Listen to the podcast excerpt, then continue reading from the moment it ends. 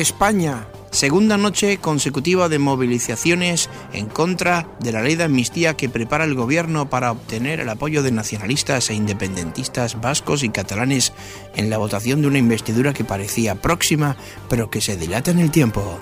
En la primera de ellas ha sido comentada en redes la actuación de los cuerpos de seguridad del Estado hasta el punto de ser solicitado por algunos sindicatos policiales y el Partido Popular el cese del actual delegado del Gobierno en Madrid por las presuntas injerencias del Gobierno central en el control de la seguridad de estas movilizaciones pacíficas de inicio, pero que terminaron produciendo incidentes entre manifestantes presuntamente alentados por organizaciones afines a la extrema derecha y al partido político Vox. Ahora, las noticias de Colombia y el mundo llegan a www.cdncol.com.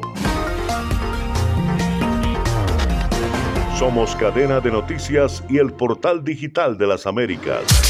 Noticias, deportes, salud, entretenimiento, análisis, América Latina y el mundo, radio y televisión en vivo, cadena de noticias.